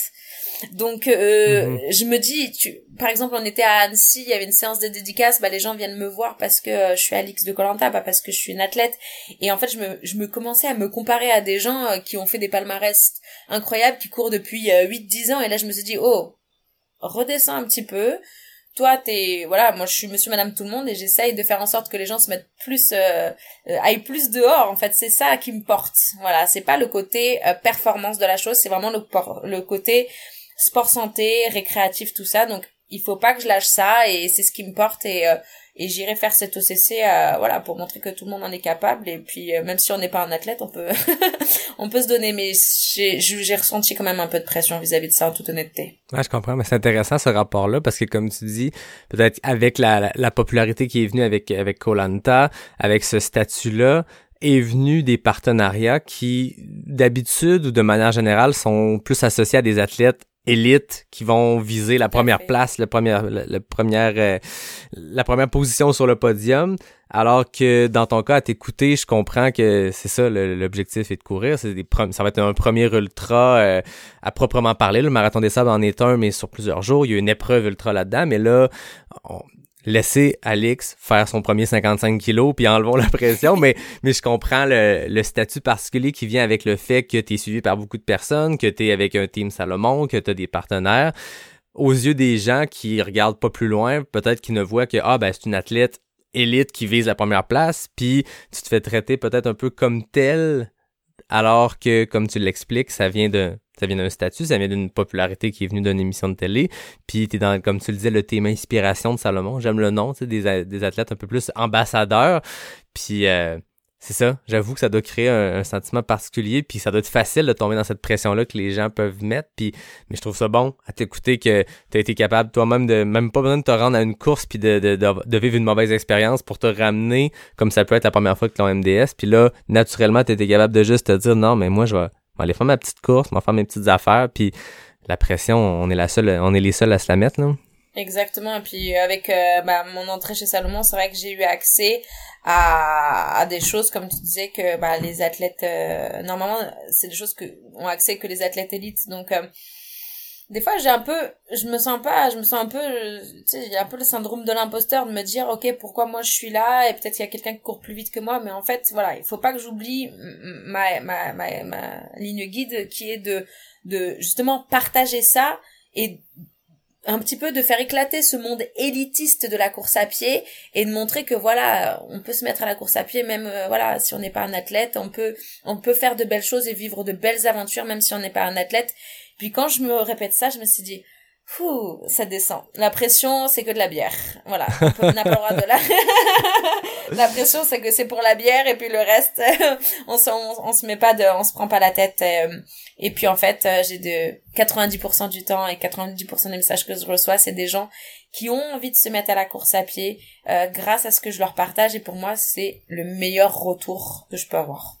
Ah oui, tout à fait. Puis faut se rappeler que la grande, grande majorité des gens qui pratiquent notre sport, c'est dans cette optique-là aussi, dans l'optique plaisir. Puis oui, les médias et les médias sociaux, et on va se mettre à suivre des athlètes qui nous inspirent, puis tu, tu, vas te mettre à dire, ah ben tout le monde, il y a, il y a donc bien beaucoup de gens qui performent mieux que moi. Oui, mais il y a beaucoup de gens aussi qui, dans la vie, ne courent pas. Il y a des gens qui ne sont pas en forme. Tu sais, je me rappelle pas avec qui je parlais à un moment donné en courant, puis la personne était beaucoup dans, ce- dans ce jeu-là de la comparaison, de dire, ouais, mais, mais toi, tu fais des distances X, ah, mais il y a telle personne qui fait, oui, mais toi, ce que tu fais en ce moment, il y a 99,5% de la population qui peut pas toucher à ça. Le fait d'être en train de courir dans le bois, peu importe la distance. Du moment que tu pars, tu mets des espadrilles puis tu pars courir dans la rue, t'es déjà dans une petite partie, une petite, un petit pourcentage de la population qui Bien est sûr. dans les plus en forme. Tu sais, après ça, c'est, c'est facile de se comparer parce qu'on suit, euh, je pourrais, moi, suivre Mathieu Blanchard sur euh, Instagram puis me dire, Hey, je serai jamais de ce niveau-là. Oui, effectivement, mais c'est un athlète d'exception puis il s'entraîne extrêmement fort puis c'est quelqu'un qui est inatteignable pour le commun des mortels. Ben, arrête de te comparer à ce gars-là puis compare-toi juste à toi-même, tu. Toi, à ce moment, tu veux prendre du plaisir à faire des longues distances, fais ça. Tu veux prendre du plaisir à courir euh, euh, à bloc dans, dans, dans des montées puis faire des courses de courte distance, ben c'est parfait. Peu importe c'est quoi le chrono au final, on s'en fout des comparaisons. Puis, mais je pense que on revient à ce qu'on disait tantôt, on est bon pour se mettre une pression. Puis ramenons-nous en perspective que on est dans le 1% des gens les plus en forme Point. Ouais. Du moment qu'on fait des, du moment qu'on se met des ça. d'un pied puis qu'on sort courir, on est dans ce 1% là. Je sais pas, j'ai, je dis des stats n'importe comment, mais vous comprenez ce que, ce que je veux dire, là. Tout à fait. L'OCC s'en vient. T'as fait un build-up vers ça, t'as fait d'autres événements. Puis juste après l'OCC, ben, tu viens au Québec faire l'UTHC, l'Ultra Trail Aricana. Ouais. Parle-nous de comment ça s'est présenté sur ta route de, de revenir au Québec parce que tu y étais l'hiver dernier quand on s'était parlé.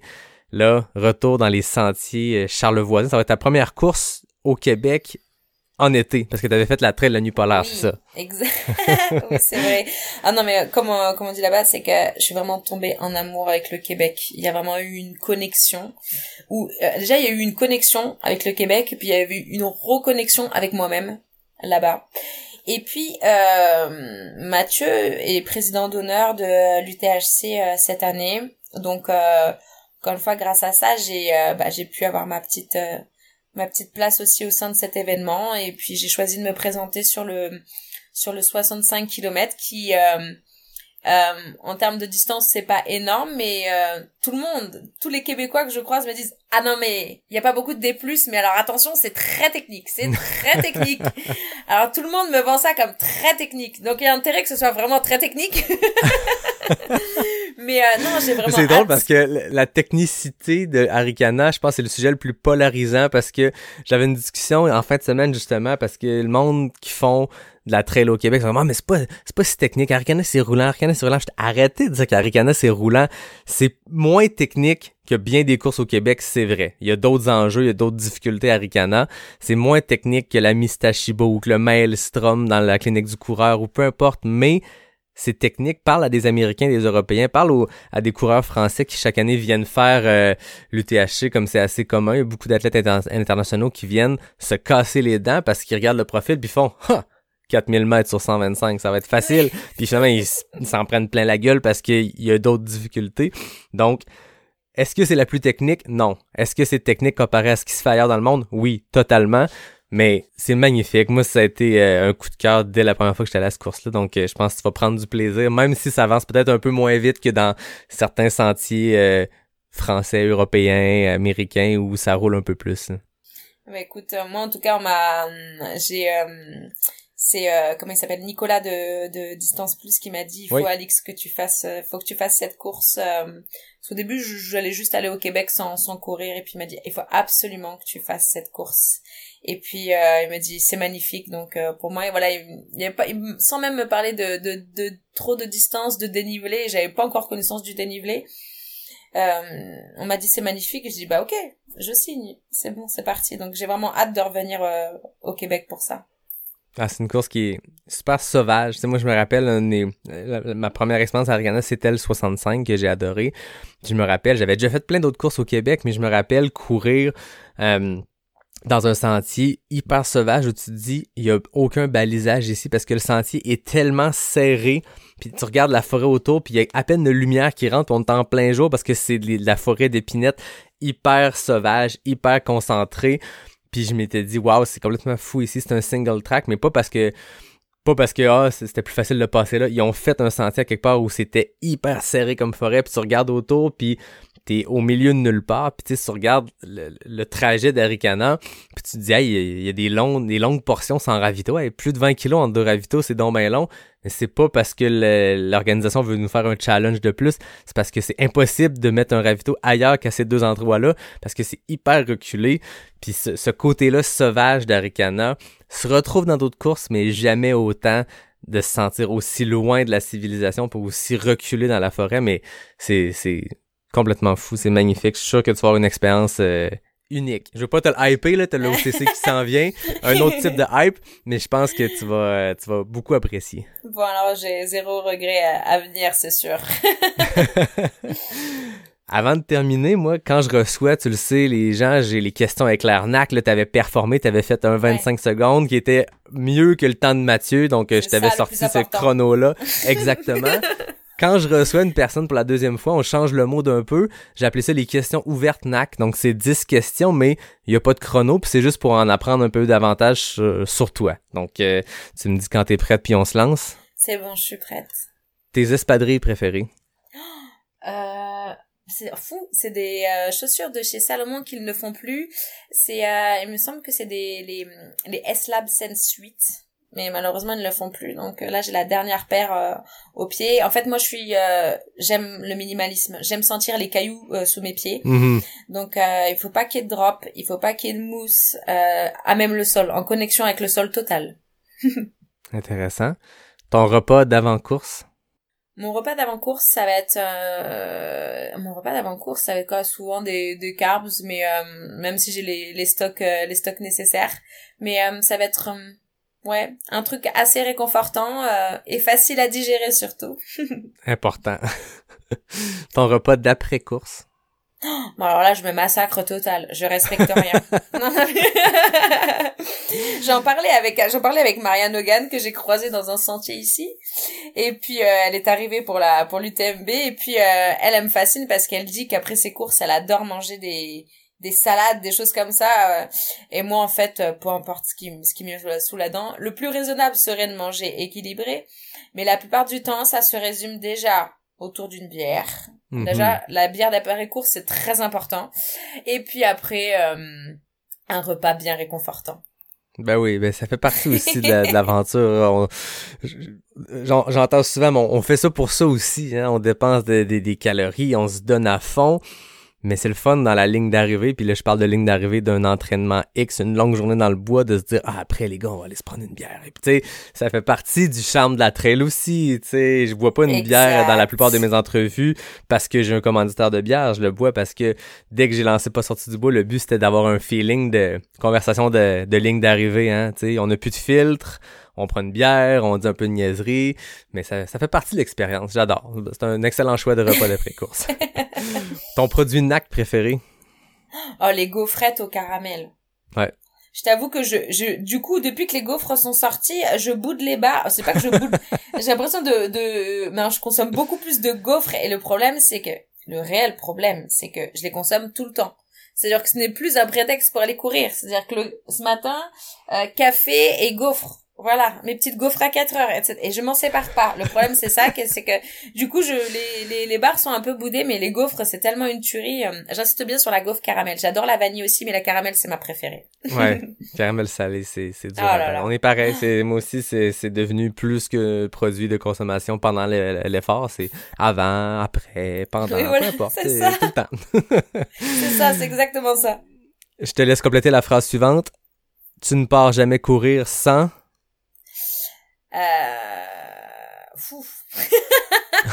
je ne pars jamais euh, courir sans quoi Fou, sans ma montre, ma montre. C'est quelque chose sur lequel je me, je me réfère énormément, c'est que la distance, le D+, donc euh, c'est un élément. Je peux partir sans eau, sans nourriture, souvent malheureusement je pars sans nourriture.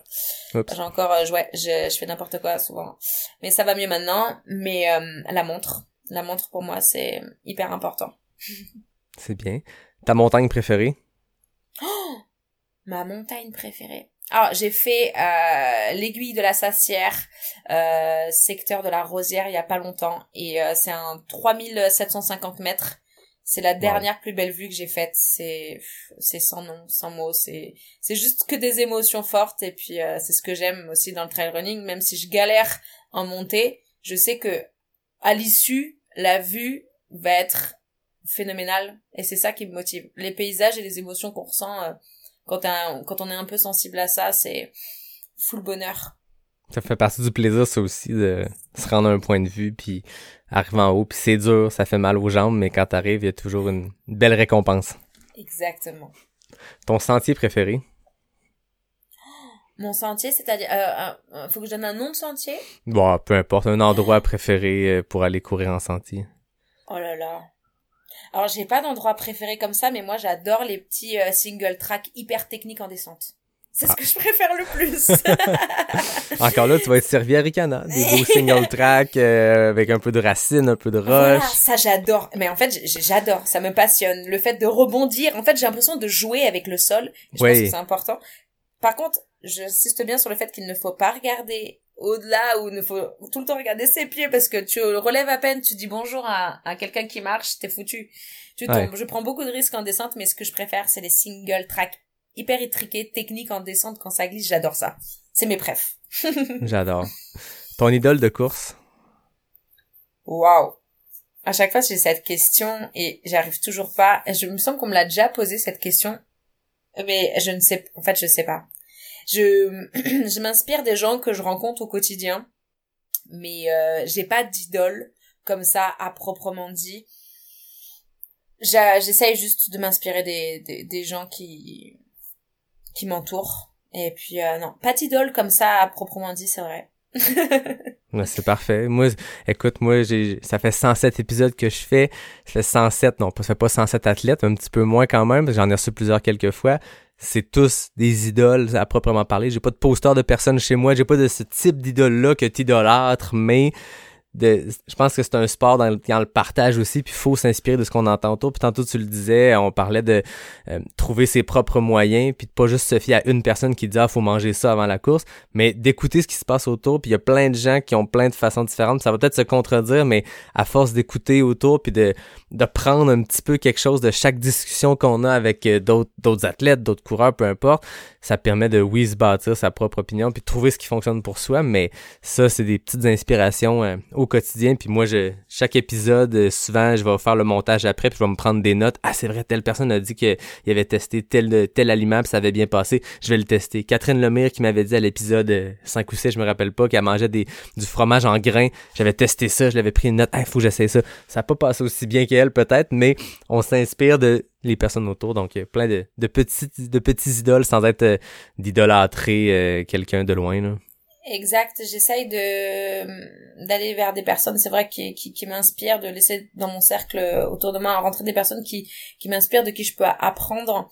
Puis chacun a son petit type, s'il y a peut-être quelque chose qui va aller là, puis là aussi, j'ai pas de tu vois, tout le monde me dit ah, ah ouais, mais non mais t'aimes pas euh, Courtenay euh, comme tu vois, c'est mais si si j'aime beaucoup, il y a des choses qui m'inspirent chez elle, des choses qui m'inspirent moins et puis voilà, je je fais ma je suis des gens, bah, les gens que je suis sur les réseaux sociaux sont des gens qui, euh, par un, petit truc à droite, à gauche, un petit tips qui va m'inspirer, qui va m'apporter euh, euh, quelque chose, qui va me donner envie d'aller courir et qui va me motiver à, aller courir.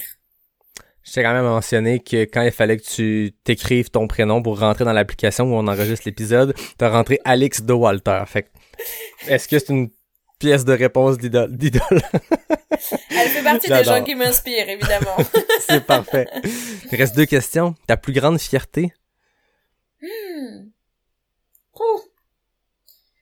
Ma plus grande fierté, waouh, c'est vraiment, euh, waouh, c'est vraiment très intense. Ouais, c'est vraiment très intense. Ma plus grande fierté, ouh là là, c'est euh... ah, j'adore. C'est quand euh, je finis. Ah ça, je sais. C'est bon c'est des choses euh, du, du, quotidien, mais euh, c'est quand mes parents m'appellent et qui me disent qu'ils sont hyper fiers de moi. Hmm. Ça, pour moi, c'est une grande fierté. Qui voient que j'ai, j'ai continué d'avancer, que je poursuis mes rêves et que eux me poussent à aller toujours plus loin. Exemple simple, sur une dernière course très très courte, qui s'est pas très bien passée pour moi, parce que c'est parti très très fort, eu du mal à manger, m'hydrater. Je me mets sur le bord du sentier, j'envoie un message à ma mère euh, moi, je lui dis ça va pas du tout je me fais doubler euh, par des euh, par des gens par des marcheurs ça va pas du tout je, je, je suis pas dans un bon mood du tout euh, je me sens pas bien. Et là elle a eu les mots elle me dit oh non pop pop là t'es une guerrière on y va. Et puis en fait j'ai fini ma course parce que voilà il, il me porte. Donc je suis très fière euh, de, des valeurs que mes parents euh, m'ont m'ont inculquées. Puis euh, je suis je suis fière aussi de de voir que ah mais pour eux je suis une super héroïne tu vois. Donc à chaque fois que je passe une ligne d'arrivée c'est comme voilà t'as l'impression d'avoir fait premier de l'UTMB quoi. Donc non je suis super contente parce qu'ils ont pas cette notion c'est avec leur enfant tu vois ils ont pas cette notion de se dire si c'est bien ou pas. En plus le trail aujourd'hui comme t'as dit c'est qu'il y a tellement de choses tellement de distance ils sont juste hyper fiers de moi et moi du coup bah ça me rend très très fière aussi. C'est réciproque. Ben oui. Dans les yeux de nos parents on gagne souvent l'UTMB exactement. Et finalement roulement de tambour ta course bucket list. Oh, bah un jour évidemment que je voudrais que je voudrais faire l'UTMB oh, intéressant. Ouais. ouais. Dans quelques années c'est euh, ça fait partie de de, de mes goals euh, avec celle-ci et euh, Là, j'aimerais bien aussi faire la Terre des Dieux en Corse, sur la route mhm. du GR20. Celle-ci encore, je pense qu'elle est même devant l'UTMB. Ah ouais. Hmm. parce que ultra technique, parce que GR20, parce que euh, hyper, euh, voilà. Après voilà, toutes les, les grandes courses d'ultra me titillent un petit peu, tout ce qui est torche des géants et tout, mais je pense plus tard. Je suis pas encore, quand je serai un peu encore, euh, que je me serai un petit peu encore euh, entraînée, on va dire, dans une dizaine d'années. Mais euh, non, non, je, ouais, UTMB et, et la Terre des Dieux, c'est vraiment deux courses qui, ça prendra le temps, il va falloir que je sois patiente et puis, mais je le ferai un jour, c'est sûr. Voilà, la patience, ça reste que dans quelques semaines, c'est pas l'UTMB, mais c'est tout près. C'est l'OCC qui est les derniers 55 kilos de ce parcours mythique-là. Puis ce n'est pas que les derniers 55 kilos de l'UTMB, c'est une épreuve en soi, puis c'est une épreuve euh, euh, extrêmement relevée. Donc, euh, merci beaucoup d'être venu une deuxième fois, pas sorti du bois, jaser de, de ton marathon des sables. Genre, on est, on est parti dans plein de sujets. On a parlé de nutrition, de préparation, de pression, puis je trouve ça le fun. c'est, c'était super enrichissant comme discussion. J'espère que les gens l'ont apprécié. Moi, en tout cas, j'ai pris, je vais sûrement prendre des notes quand je vais faire le montage, comme je le disais tantôt, mais de se rappeler pourquoi on fait ça, puis c'est le genre de discussion que ça nous rappelle pourquoi on fait ce sport-là, puis à travers tes réflexions, puis à travers celles que tu as eues en te mettant peut-être trop de pression pour une course, puis en, en, en, changeant un peu ton mode et tout, ben ça permet aux gens aussi de d'apprendre. Puis merci de ton, ta transparence, ton ouverture à lancer tout ça. Puis je te souhaite euh, une bonne OCC dans quelques semaines. Yes, merci à toi, merci mille fois. Je pense que nos échanges euh, peuvent continuer. Déjà suite au premier podcast euh, beaucoup de beaucoup de gens ont eu de retours positifs et j'espère vraiment que ce sera la j'ai aucun doute, ça sera sûrement la même chose pour celui-ci, donc j'ai vraiment hâte. merci mille fois. Ben, merci à toi, puis au plaisir de, de te croiser à Chamonix. D'habitude, quand on s'en va vers faire une course, puis qu'on sait qu'on connaît des gens, on se dit, oh, on va se croiser, c'est sûr. Bon, Chamonix, pendant l'UTMB, c'est des, des, des, dizaines et des dizaines de milliers de personnes, fait que j'espère te croiser en vrai pour, euh, pour te saluer, mais sinon, je te souhaite euh, une bonne OCC, puis amuse-toi, je pense que c'est euh, c'est le plus important dans ce genre d'événement-là. Je pense qu'on va avoir beaucoup, beaucoup de plaisir. C'est la grande messe du trail. Euh, L'UTMB, c'est le point de rencontre de, coureurs, de coureuses de partout dans le monde. Puis ça va être tout un trip d'être là. Ouais, merci beaucoup Yannick, merci. Ce sera fait, ce sera fait avec le sourire et puis à l'arrivée, euh, une bonne bière. oui, tout à fait, j'adore. Je remercie euh, David Hébert qui signe le design graphique du podcast. Je remercie Fred Desroches pour le thème musical. Je remercie Capic 1 pour le très bon café. Ça m'a permis de me réveiller un petit peu. De... Je pense que ça n'a pas été trop pire. Il était 6 heures le matin, mais hein, une bonne gorgée de café, puis on est parti comme si c'était une entrevue euh, en fin de journée. Il n'y a aucun problème. Mais euh, merci beaucoup de ton temps. Merci à tout le monde qui nous a écoutés, qui s'est rendu jusqu'ici dans l'épisode.